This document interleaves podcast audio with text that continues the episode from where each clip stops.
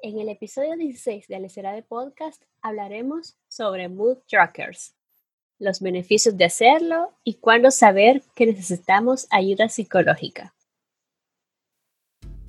Alecera de Podcast es un espacio para emprendedores que quieren motivarse, organizarse y fluir por medio de entrevistas y reseñas de libros sobre cómo ser más productivo, qué recursos existen actualmente para incrementar tu potencial empresarial, ¿Qué es emprender en línea? ¿Cómo mantenerme optimista? Estas y muchas más dudas son resueltas aquí. Soy Alexia y este es mi programa para brindarte mis mejores consejos. Hola chicas, hoy hablaremos de un tema que a muchas les gusta en este blog y no es nada más ni nada menos que el tema de Bullet Journal.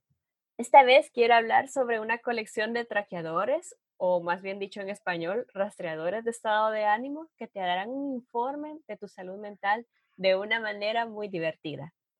Anteriormente te he contado los beneficios que, eso, que es hacer bullet journal y esta vez seré mucho más específica en el tema de los mood trackers, porque considero que es una parte muy importante en abordar por la situación actual que vivimos y cómo muchas personas quieren saber cómo gestionar sus emociones. Considero que preguntas tales como ¿cómo ha ido tu día? Solemos hacerlas a nuestros seres queridos, pero ¿alguna vez te las has hecho a ti mismo esas preguntas? Imagina si esto lo hicieras a diario de exponer tus sentimientos. Podrás encontrar patrones de sus cambios emocionales para así conocer qué cosas te ayudan a sentirte mejor. Hoy tengo un médico como invitado para hablar sobre los beneficios de ser mood tracker y cómo esto puede ayudar en tu salud. Él es el doctor Alejandro Aguirre. Y déjenme contarles un poquito sobre Alejandro. Él es un doctor graduado de la Facultad de Medicina. Actualmente posee un canal en YouTube llamado HandDoc, que estaré dejando linkeado en la entrada de este blog, por el cual él orienta a su audiencia en temas referentes a la salud proyecto que surge más como un plan de contingencia a sus planes originales, que disfruta hacer bastante. También se ha dedicado a varios proyectos fuera de la medicina. El más reciente fue la publicación de su primer libro en este pasado junio, relacionado con temáticas reales de abordaje psicológico y crítico social, presentado de una forma narrativa y lírica. Si Alejandro nos permite, voy a dejar linkeado también el enlace de su libro por si ustedes quieren hacer la compra. Además, se dedica a su profesión como médico clínico actualmente. Alejandro, como un médico en sus 20, planea seguir la formación médica en una especialidad en medicina interna. Así que, sin más dilación, di hola Alejandro. Hola, ¿qué tal? ¿Cómo están? Muy bien, sigamos hablando sobre los food trackers. Y primero les voy a contar básicamente qué es. Un mood tracker es una hoja donde actualizas a diario cuál ha sido tu estado de ánimo, lo que ha prevalecido o lo con lo que has culminado tu día. Si te pones más específica, incluso escribir los motivos por los cuales ciertos eventos se hicieron sentir triste, enojada o feliz. La razón para ser mood tracker es para aprender más de ti y alcanzar tus logros saludables. En la entrada de este blog te estaré dejando ejemplos de cómo de una manera divertida puedes hacerlo en tu bullet journal. Te va a encantar y motivar en hacer los tuyos. Y bueno, es por ello que mantener un rastreo de tus estados de ánimos o emociones puede ayudar significativamente a tu salud. Con Humo Tracker tenemos los datos para hacer referencia a nuestros hábitos, dietas, ejercicio, medicación y otros factores que influyen en muchos niveles que no hemos percibido si no llevamos un informe a diario. La idea de ser partícipe en su propia salud es una de las mejores decisiones que pueden tomar. Y de hecho, si crean su propio registro de emociones, pueden lograr muchos avances introspectivos. Las emociones humanas muchas veces se van entendiendo poco a poco y no en el instante. Ahora hablaremos de los beneficios del Mood Tracker en tu Bullet Journal y cómo vamos a identificar patrones emocionales sin tener que ser todo un artista en el dibujo para ir chequeando día con día cómo te sientes. En este sentido, sus pujos pueden convertirse en una herramienta psicológica muy útil. Es decir, muchas veces hemos tenido malos días y otros muy buenos, pero a la hora de buscar un patrón o incluso a los que deciden trabajar con un terapeuta, a veces no los recuerdan. Definitivamente saber cuándo y en qué momento de sus actividades les dio un bajón emocional es muy útil para ustedes, pero también para sus terapeutas. Así que hablemos del beneficio número uno, el cual yo llamaría ¿qué desencadena mis buenos y malos estados de ánimo? Con la cuarentena he descubierto que he tenido situaciones donde necesito conocer por qué pasa lo que me pasa. Un ejercicio de ello sería que mm, lo que he percibido es que mi rostro se ha llenado de acné y resequedad, cuando me considero una persona que toma bastante agua.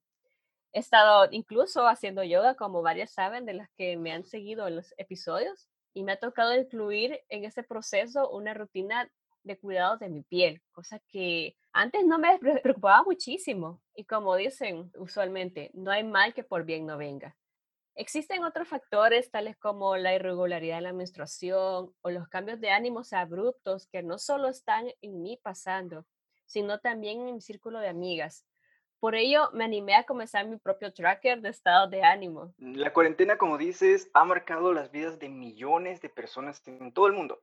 Lidiar con el peso de nosotros mismos dentro de un cuarto con cuatro paredes es un proceso complejo. Muchas personas no estaban acostumbrados a pasar tanto tiempo con ellas mismas y de esta forma y por tanto tiempo.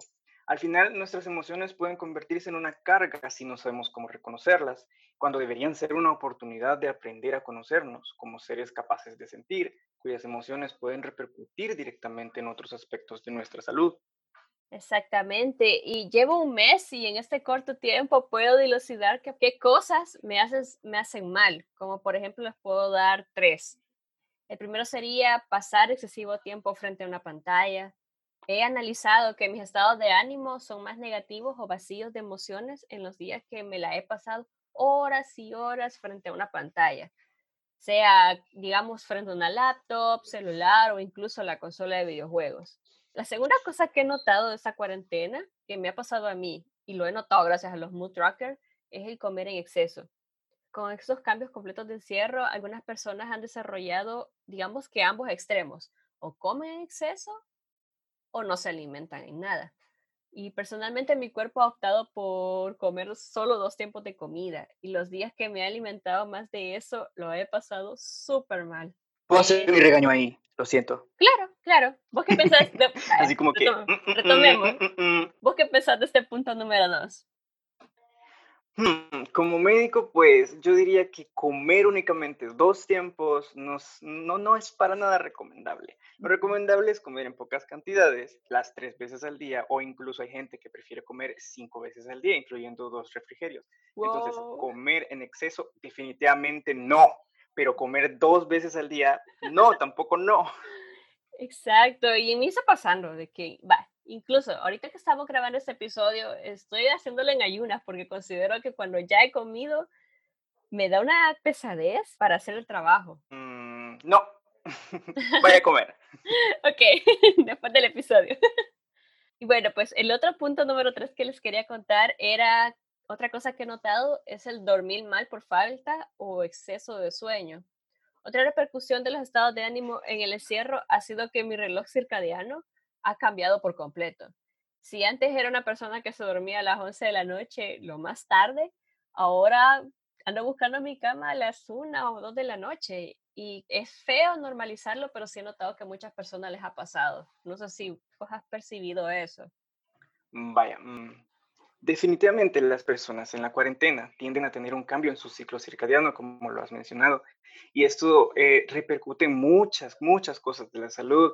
Lo ideal sería que las personas, aún estando en cuarentena, tengan un horario, se despierten temprano, hagan alguna actividad física, hagan sus actividades diarias y vayan buscando la cama sin antes haber bebido café, no tan noche, es decir, pongan un horario fijo. Si yo desactivo mi internet a tal hora, por ejemplo, a las 10 a esa hora tengo que ir ya buscando mi cama para que nuestro ciclo circadiano al día siguiente esté bastante activo a eso de las 7, 8 de la mañana. Ok. Bueno, con lo anterior nombrado, he notado más problemas alrededor de ello que me derivan a pereza en querer hablar, apatía social o incluso retraso en mi menstruación, pero que no solo derivan directamente de los problemas de cuarentena, sino que también inciden en otros problemas que ya traigo arraigados. No quiere decir que por esos problemas lo demás sean consecuencia, pero gracias a los Mood Tracker puedo ver los días donde sí incentivé mis buenos hábitos que me hicieron permanecer contenta y un estado proactivo. Puedo replicar esa lista de cosas que me hacen feliz, por así llamarlas, como parte de mi rutina de autocuidado. Y eso se lo agradecería un montón a los Mood Tracker, porque sin ellos yo no sería consciente de qué cosas me han hecho culminar mi día feliz. Así que como médico, ¿Qué pasos a seguir serían para alguien que sospecha tiene problemas emocionales? El primer paso para que una persona sospeche que tiene problemas emocionales es reconocer un patrón. Por ejemplo, eh, notan que sus días se van llenando de enojo o de tristeza. Esa podría ser una pauta que debemos reconocer como sospecha de que algo no anda bien.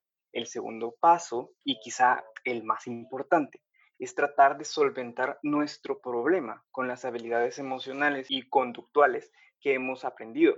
Y es aquí donde nos damos cuenta de dos posibles escenarios. El primero es que tengamos las herramientas suficientes y logramos solventar nuestro problemita con esfuerzo y paciencia.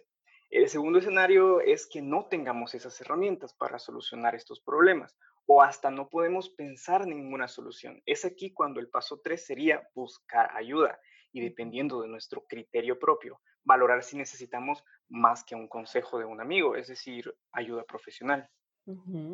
Bueno, y con todo este asunto de la pandemia, ¿consideras que las personas están priorizando sus problemas emocionales o simplemente solo exponen en redes sociales lo que les pasa? Sinceramente y como opinión personal, creo que durante la pandemia han surgido en las personas muchos más problemas emocionales, pero en una sociedad tan deteriorada como la de este país, siempre han sido pocos los que han acudido a un terapeuta calificado como tal, aún sabiendo que muchos son problemas bastante serios y arraigados antes de la pandemia, que vinieron a desbordarse con la carga emocional que produce la misma pandemia. Somos una sociedad muy estereotipada y esto no se puede dejar tan fácilmente. La gente sigue oyendo cuando uno ofrece una referencia psicológica o la acepta, pero no va. En el peor de los casos, lo toman como insulto, lo cual es preocupante porque un ambiente de crisis sanitaria mundial trae más problemas psicológicos, como bien podría ser el duelo restringido por el fallecimiento de un ser querido, que en un futuro no muy lejano podrían ser la causa de un trastorno psiquiátrico establecido como tal. Ok, y en estos casos estamos en medio de una crisis donde están habiendo bastantes muertos digamos que las personas en el momento que, digamos, su ser querido ha fallecido, ¿cómo puede implementar su mentalidad para decir voy a buscar ayuda psicológica o simplemente voy a procesar mis pensamientos? Bueno, el primer paso, como lo es lógico pensar en un duelo, es eh, tratar de solucionar nuestro problema, es decir, no cerrarnos, no evitar las emociones que estamos sintiendo, tratar de, de desahogarnos. Eso, para esto puede servir la propia familia o un amigo. Es el simple hecho del desahogo al inicio de un duelo es un paso muy crucial, porque las personas están determinadas a que el duelo es parte de un proceso natural. Entonces, evitarlo sería como no llevar un proceso con orden, sino que eh, saltarse pasos. Y esto para una inteligencia emocional o para una persona cualquiera que necesita expresar sus emociones, podría ser en un futuro muy, muy, muy cercano algo bastante negativo. Entonces, eh, la recomendación sería que si en esta pandemia han ocurrido pérdidas familiares o de amigos muy cercanos, pues lo primero que tienen que hacer es no evitar estas emociones, tratar de sacarlas con su propia familia, con sus amigos, y así poco a poco ir aceptando las fases, porque hay bastantes fases. Y la de expresar nuestras emociones iniciales es solo el comienzo, pero así hay que ir sabiendo si no salimos de esto, de, la primera fase, que es aceptar nuestras emociones, hay que reconocer que necesitamos ayuda, que tenemos un problema para reconocer nuestras propias emociones. Sí, siento que el beneficio número dos que les voy a contar tiene muchísimo que ver con eso, y el cual es el dejarte culparte a ti misma por lo que sientes. Una de las cosas que nos ha ayudado a esa situación de encierro eh, ha sido normalizar el tratamiento de las enfermedades mentales y expresar nuestras emociones sin el temor al perjuicio. Temas como la depresión y la ansiedad se suelen confundir como debilidad mental y de alguna forma caemos en la situación de culparnos por sentirnos mal. Yo considero que esto es lo peor que puede llegar o sea, lo peor que podemos llegar a hacer por nuestra salud mental. Saber reconocer nuestras emociones es importantísimo. Es decir, cuando uno se enferma, lo primero que hace es reconocer algunos síntomas. Igual debe ser con nuestra salud mental. Detectar cuando nuestras emociones se salen de un estándar o fuera de nuestro patrón común de emociones es un buen primer paso. Y las culpas salen sobrando porque nuestro objetivo principal es buscar soluciones. Y así es, al desarrollar el hábito de rastrear tus emociones puede ayudarnos a ser conscientes de lo que somos a diario de una manera no crítica. Porque un día malo simplemente será un bloque azul en tu mood tracker. Y saber que no dudará para siempre, pero ya no estás en situación de recriminarte por sentirte mal por ese día triste. Mañana será un nuevo día, un nuevo comienzo para practicar qué te haría sentirte mejor. Y con todo esto, ¿qué riesgos a la salud que consideras vos conlleva el prolongar las preocupaciones emocionales? Para ser un poquito más prácticos, mm, ¿qué les sucede a las personas que en esta pandemia han perdido a un familiar y no pudieron asistir a funerales, ni sepelios, ni nada? Muchos deciden solamente seguir como si nada. Y estas personas, tarde o temprano, pueden presentar diferentes reacciones emocionales de desahogo que podrían o no vincularse con el duelo. Tales pueden ser sentir culpas, llorar sin razón aparente, enfadarse por cosas mínimas, y entre más se viva el problema, pueden ir apareciendo hasta somatizaciones como taquicardia, sudoración, dolores de cabeza, dolores de espalda. Como decía, el duelo es muy importante para las personas que quedamos luego de una pérdida familiar. Es parte de un proceso natural y no debería evitarse, porque tal cual es necesario para sanar. Al mismo tiempo, tampoco debe ser muy prolongado, entraríamos en un duelo patológico. En conclusión, es importante resolver nuestras preocupaciones con calma, con paciencia y con esfuerzo, pero hay que hacerlo antes que se progrese a un trastorno más serio. Lo cual iríamos al beneficio número tres, que sería el incentivarte a tomar las riendas de tu bienestar mental. Con un mood tracker comprendes que tienes la elección de ser una víctima de tus emociones o una participante activa de tu bienestar mental. Llenar cada bloque en un Mood Tracker es el primer paso de querer cambiar tu mentalidad y estimular a diario tu interés a sentirte bien. Los Mood Tracker pueden servirte para comprender tus emociones desde un punto de vista retrospectivo y de esta forma sentirte en control de lo que estás viviendo ahora, sabiendo claro que son tuyas todas esas emociones y que rastreando sus orígenes podemos llevarlas hacia donde queramos ir. Y bajo tu experiencia, ¿qué tan frecuente es que las personas busquen ayuda psicológica? Y en lo personal, es aquí donde aprovecho para ofrecer las referencias pertinentes con psicología. Antes de hacer dicha referencia, yo siempre les aclaro lo siguiente.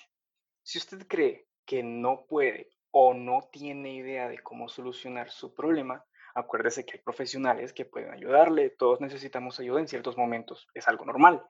¿Desearía usted pasar consulta con un profesional en psicología? Muchas de esas personas aceptan la referencia, otras no lo hacen. Lamentablemente vivimos en un país lleno de estereotipos y de etiquetas. Mientras más edad tiene el paciente, es más difícil, bueno, eso he sentido yo, que acepte la consulta psicológica. La buena noticia, y es muy buena, es que efectivamente los jóvenes son los que más comúnmente aceptan cuando uno les sugiere la ayuda psicológica, pero tampoco la buscan por su propia cuenta. Sí, yo siento que es algo bien generacional en la cuestión esta de los millennials.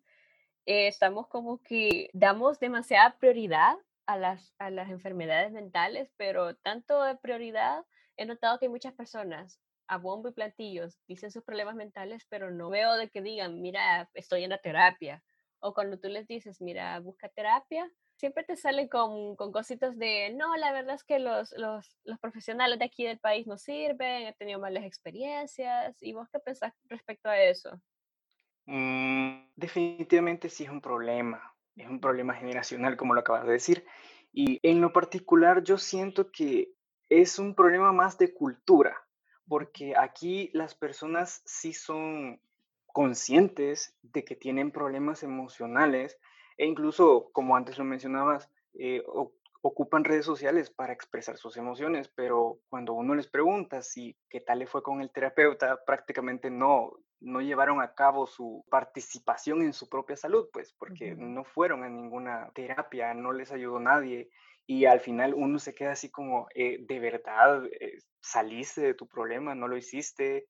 Es bien complicado porque la cultura en este país se presta para muchos estereotipos y así como una persona bien puede aceptar una ayuda, así otras pueden insultarse, pueden decirte que le estás llamando loco, que no, simple y sencillamente hacerte a un lado y decir, no, esta persona cree que yo estoy loco y no es así. Sí, incluso, o sea, he notado que hay casos también de personas que se autodiagnostican e incluso se automedican con los medicamentos que ellos consideran les está yendo mejor para sus problemas mentales. Este es un problema muy, muy, muy grave, porque los psicólogos, parte de su trabajo es solventar los problemas de las personas sin recurrir a una medicación. Ellos saben perfectamente cómo actúan, cuál es su funcionamiento dentro del organismo, pero ellos, su funcionalidad más bien es interpretar las emociones para hacer un diagnóstico correcto. Es decir, yo no puedo venir a decirme a mí, tengo COVID-19, por ejemplo, si yo no me he hecho las pruebas, si yo no he tenido síntomas, pero yo quiero decir que tengo esta enfermedad y voy a comenzar a medicarme como muchos lo hacen, eso no es correcto. Es mejor acudir a un profesional y así tener la certeza de lo que tenemos es tal entidad médica, es tal entidad psicológica, es tal entidad psiquiátrica, porque de lo contrario el tratamiento puede que no, no sea lo mejor o o lo que uno quiere. Eso es muy importante. O simplemente muchos tratamientos ni siquiera es para medicarse. Sí, efectivamente hay muchas enfermedades psicológicas que no necesitan un tratamiento farmacológico y por eso es que no se necesita automedicarse una persona para resolverlo, pero bueno. Eso nos lleva a, quería unir toda esta conversación al punto número tres, o el que yo considero el beneficio número tres, que es ayudar a los profesionales a ayudarte. Y una de las cosas que debemos normalizar también es la búsqueda profesional que consideres si tú tienes un problema mental. Yo siento que todos en un dado punto necesitamos terapia psicológica para desbloquear incertidumbres, porque la verdad es que nadie es perfecto. Y aquí es donde un mood tracker puede ayudarte a responder esas dudas que tengas respecto a tus emociones. Si estás trabajando actualmente con un terapeuta o médico, esto puede ayudarte a explicar tus emociones de tu día a día y detectar los problemas con tu mismo progreso. Documentar tus estados de ánimo diariamente es capaz de desarrollar una alianza participativa y colaborativa. Para ello, considero importante leer sobre qué tipos de estados de ánimo existen y qué generan un ruido de fondo emocional. Al conocerlas, puedes saber si la ayuda psicológica es la solución para llevarte a una vida plena. Algo también muy importante y para complementarte, eh, muchas personas no saben cuándo pedir ayuda profesional. Una buena pauta para que puedan tomar la decisión totalmente normal y con propiedad es cuando te parece que tus emociones se desbordan sin poder controlarlas al punto de que éstas interrumpen tu rutina diaria. Me refiero a cosas fundamentales como dejar de bañarse, dejar de comer, dejar de dormir, llorar o molestarse sin control en cualquier ambiente al punto de tener que dejar dicho entorno, no se puede dilucidar una solución en estos casos por cuenta propia, así que no tengan miedo ni pena. Todos hemos pasado más de alguna vez por eso. Hay que buscar un terapeuta y hay que usar estas herramientas para poder buscar una solución paso a paso, con esfuerzo, con paciencia. Y si una persona tuvo una mala experiencia con un profesional psicológico, ¿qué consejo le darías para que esta persona no pierda su interés en su bienestar emocional? Mm, primero, en la viña del Señor hay de todo, así como hay médicos charlatanes, hay pacientes incumplidos, hay maestros sin actitudes de docencia, hay vegetarianos que comen carne escondidas, así también hay psicólogos que no son muy buenos y por cosas injustas de la vida, a veces, eh, donde mucho tiene que ver el dinero, estas son las que más oportunidades se abren. Es lamentable, pero en fin, cuesta volver a confiar, yo lo sé. Sin embargo, sí, sí hay algunos psicólogos que son muy buenos, psiquiatras también, son clínicos y se interesan por sus consultantes, porque es lo que les apasiona, esos son los que hay que tratar de buscar. Así que yo les aconsejaría que no se den por vencidos. Si les sirve de algo, yo conozco personalmente a varios profesionales en psicología y también en psiquiatría. Con gusto podría referirlos con estas personas. perfecto. Y bajo esta, esta misma temática, ¿es correcto acudir directamente a una ayuda psiquiátrica sin antes pasar a una terapia psicológica? Muy buena pregunta. Y de hecho, yo por eso prefiero primero que pasen consulta con un médico. Yo sé, suena raro, pero aunque no todos los médicos pueden discernir estas cosas. Pero ¿por qué prefiero yo que antes me consulten a mí, por ejemplo, a mis pacientes? Primero, porque se les examina algunas manifestaciones somatizadas y se descartan otras enfermedades que son físicamente, por decirlo así. Si hay un tratamiento sintomático, como por ejemplo para el dolor de cabeza o para el dolor de espalda, pues se da el medicamento. Luego viene la parte más técnica para uno como médico, detectar signos de severidad de un trastorno psiquiátrico básico. Y en mi práctica médica particular, si no encuentro estos signos, pues la referencia va para el psicólogo. Si detecto uno muy grave o dos de emergencia, la referencia la hago para el psiquiatra. Es importante saber que tienen funciones diferentes para la atención del paciente y en todo caso son complementarios. Y aquí debo aclarar también algo también muy importante, los psicofármacos, que solo pueden ser prescritos por el médico psiquiatra. Muchas veces sí, sí son necesarios para estos casos graves o emergencias psiquiátricas. No es de temer, no es de quitarle su papel, funcionan y ayudan mucho a los pacientes. Es decir, si las enfermedades mentales se consideran enfermedades, no es raro que se tenga que recibir medicación para tratarlas, pero al mismo tiempo, tengo que decir que no todos los problemas mentales se resuelven con pastillas y añadir que los pacientes que son medicados necesitan terapia con un psicólogo para complementar su tratamiento. Es como un paciente diabético, recibe su medicina, pero esto no hace mucho si no se sigue una dieta personalizada. Así son, o bueno, así deberían ser los tratamientos psiquiátricos también.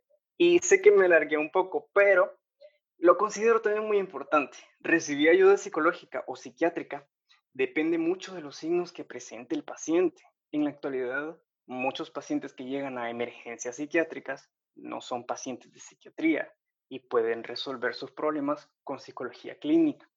Lo triste es que se enojan porque no quieren eso, quieren una pastilla que les resuelva la vida. Y por otro lado, un psicólogo no puede trabajar con un paciente que llega violento, con movimientos exacerbados, hablando en lenguas extrañas, que lleva dos semanas así, que sus familiares lo llevan atado en contra de su voluntad, que convulsiona, que vomita. Esos, esos pacientes son quienes representan una verdadera emergencia psiquiátrica. Sí. Bueno, y como pueden apreciar ustedes, Siento que el tema de los mood tracker aborda bien profundamente todo esto de los estados de ánimo y la importancia real que tiene para llevar un tratamiento médico. Volvamos a enfatizar, por favor, las terapias psicológicas podemos hacerlas todo mundo. Todo mundo necesita ir a un psicólogo. Si tienes un problema que, digamos, tu amigo no te puede dar el consejo que necesitas, la terapia psicológica debe ser normalizada porque así podrás desbloquear todos esos pensamientos que no te dejan seguir o mantenerte con un estado óptimo de salud.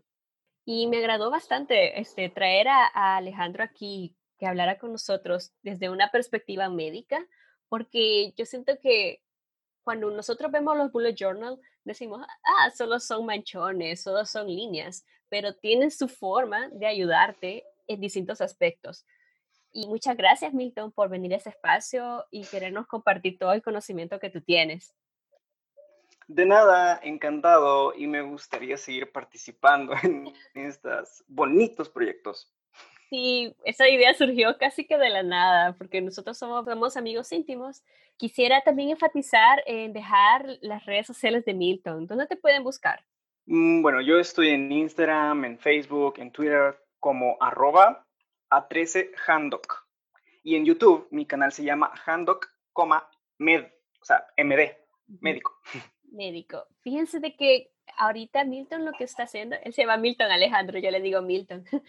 ahorita Milton está haciendo una labor divulgativa bastante importante con respecto al tema de COVID y, y desmentir ciertas cosas que la gente está haciendo con tratamientos que andan por ahí o incluso dar un respaldo de lo que está pasando mundialmente con la enfermedad. Les estaré dejando en el blog eh, la playlist sobre el coronavirus en su canal por si quieren ahondar más en el tema. Y bueno, ¿quieres agregar algo más? Mm, pues simple y sencillamente que hay que cuidarnos.